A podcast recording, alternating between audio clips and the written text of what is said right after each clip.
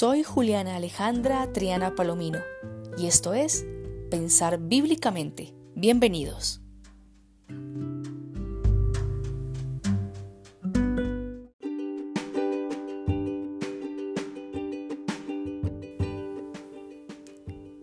¿Cuántas veces nosotros en diferentes épocas del año y por distintas razones hemos hecho una lista de propósitos para cambiar? Hemos hecho una especie de programa personal de transformación, pero nos hemos dado cuenta que en algunas ocasiones no hemos logrado dar el paso, no hemos logrado dar el cambio que se nos estaba pidiendo o que descubríamos que teníamos que hacer. Y puede que la razón esté en que no hayamos tomado las decisiones suficientes para ello y que nos hayamos quedado únicamente en la emoción del momento, pero nos haya faltado un poco de disciplina y perseverancia. En el camino cuaresmal es importante tomar decisiones. Ya hemos hecho un caminar en el que nos hemos sentido y hemos ratificado el amor incondicional de parte de Dios hacia nosotros, hacia nuestra vida, independientemente de aquellas fisuras, aquellas eh, zonas que aún tenemos que trabajar, el amor de Dios nos abraza, nos protege y nos impulsa a seguir buscando esa imagen y semejanza eh, de Dios que está en nuestro interior para que la ratifiquemos con nuestros pensamientos, nuestras palabras, nuestras acciones. Pero es preciso tomar decisiones. Es preciso decirle no a aquello que sabemos que nos hace mal y decirle sí a aquello que nos ayuda a ser verdaderamente auténticos, aunque nos exija un poco de sacrificio y de esfuerzo. El Evangelio de Mateo en el capítulo 5 nos dice algo bien interesante. En los versículos 29 al 30 nos va a decir, si tu ojo derecho te es ocasión de tropiezo, sácatelo y arrójalo de ti más te conviene que se pierda uno de tus miembros que no que todo tu cuerpo sea arrojado a la ajena. Y si tu mano derecha te es ocasión de tropiezo, córtatela y arrójala de ti. Te conviene que se pierda uno de tus miembros antes que todo tu cuerpo vaya a la ajena. Ese texto nos habla de decisiones, aunque no lo veamos de forma explícita. Pero se trata de identificar aquello que no me permite ser aquello que estoy llamado a hacer y prescindir de ello. Jesús aquí nos dice, si tu ojo te hace pecar, si te es ocasión de tropiezo, y va a usar la misma expresión con la mano. Ojos y manos son órganos de comunicación, son órganos de interacción con el otro, con el entorno.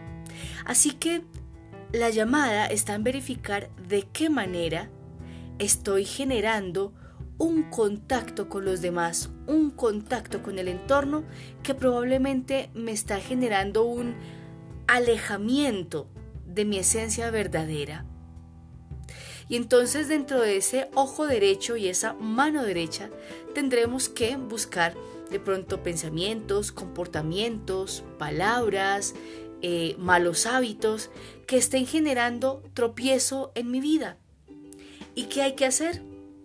Cortar con ello, sacarlo y arrojarlo de ti. En griego diría vale aposú. Tirarlo, lanzarlo lejos, lanzarlo fuera, lejos de ti.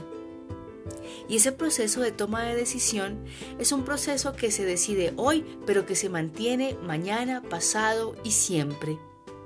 De ahí la importancia de saber tomar decisiones. ¿Y cómo aprendemos entonces a tomar esas decisiones? Tenemos que aprender a desenmascarar la mentira de aquello que me es ocasión de tropiezo. Porque muchas veces aquello que me hace caer, que me hace resbalar, que me hace alejarme de mi esencia, me propone razones para que yo siga de amigo o de amiga con ello.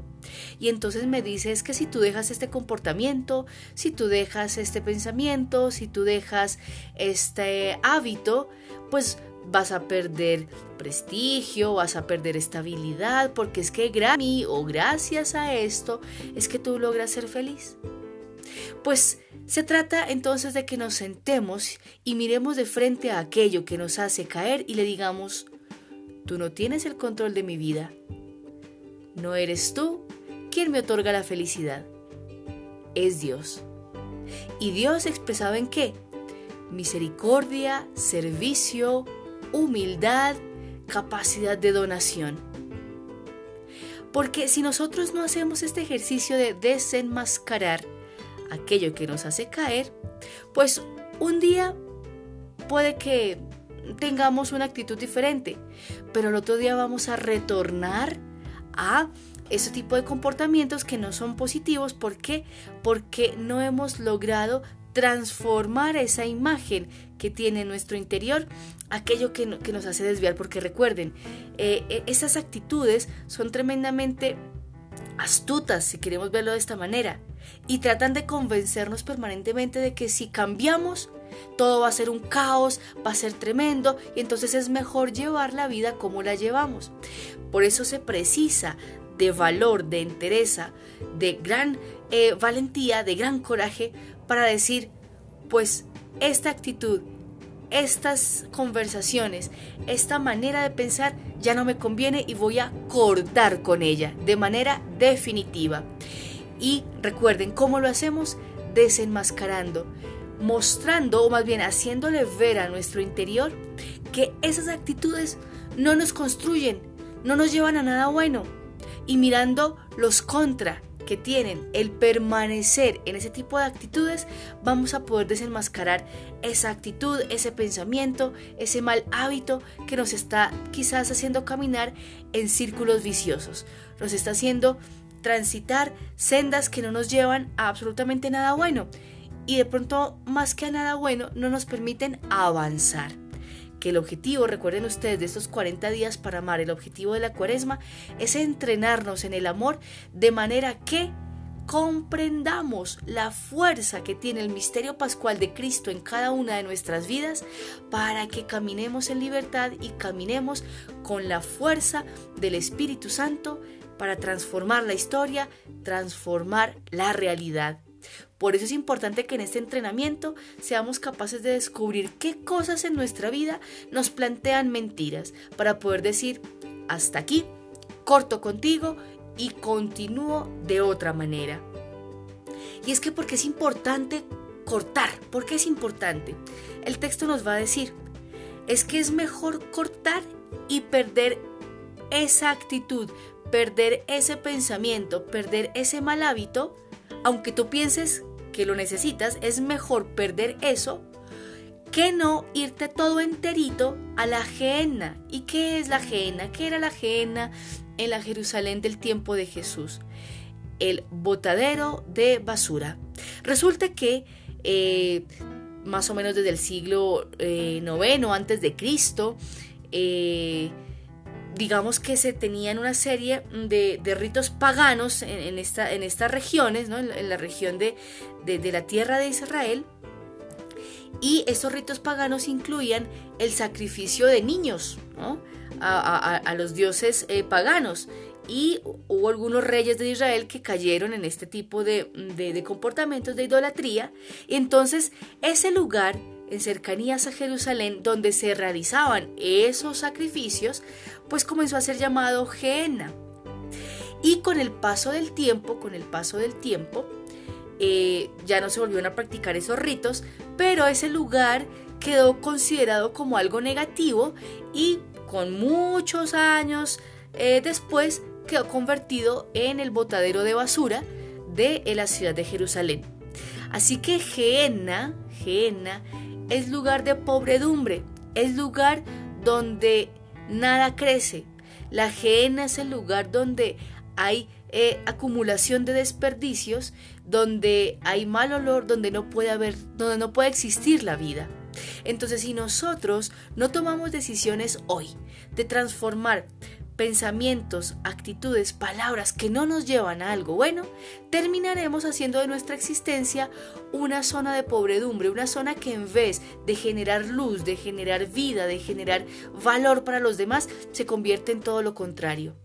Entonces, analicemos en nuestras relaciones afectivas, en la manera de administrar nuestro dinero, en la manera de administrar nuestros propios dones, en la manera en que nos estamos conduciendo con Dios, en la manera en que estamos generando una relación profunda con Él, en todos los campos de nuestra vida, el laboral, el académico, eh, en nuestra manera de divertirnos, en la manera, repito, en que estamos gestionando nuestras, nuestras finanzas, nuestras relaciones afectivas, en fin, en toda nuestra existencia revisemos qué cosas tenemos que comenzar a cortar ya para no arriesgarnos a generar pobredumbre en nuestra existencia? ¿A qué cosas tenemos que decirle un no rotundo hoy mismo para evitar que nos genere una situación caótica después? Pensemos cuántos hogares han terminado mal porque alguno de los dos cónyuges no dijo a tiempo no al trago, a un mal manejo de las finanzas, eh, a abusos de sustancias psicoactivas o dijo no, no, no supo decir no a tiempo a una propuesta de adulterio.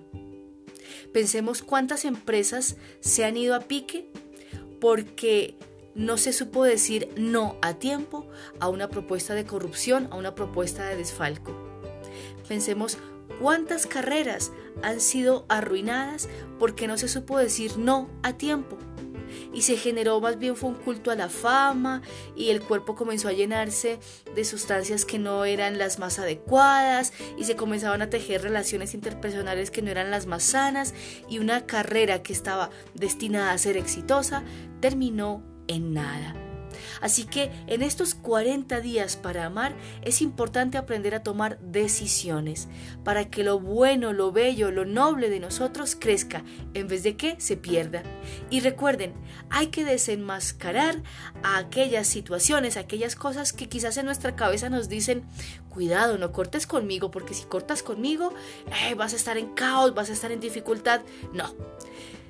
Al contrario, si cortamos con todo ello que nos hace mal, vamos a comenzar a vivir una existencia realmente plena.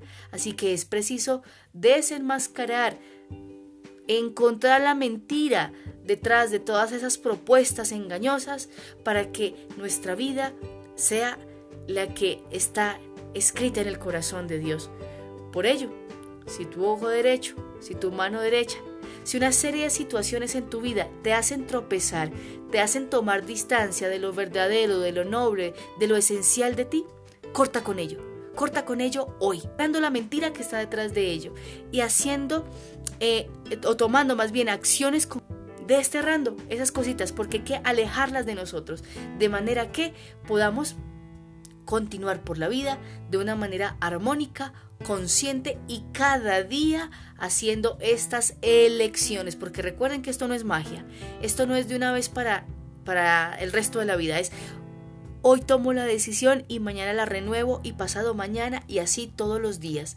De manera que estos 40 días para amar nos entrenen en una forma de detectar la mentira, de detectar aquello que no nos sirve, para que en Pascua, Pentecostés y el resto de tiempo que nos aguarda, ya esta habilidad esté totalmente entrenada en nosotros y vivamos cada vez una vida más madura, más consciente, más plena y sobre todo según el bello plan de Dios que tiene para nosotros.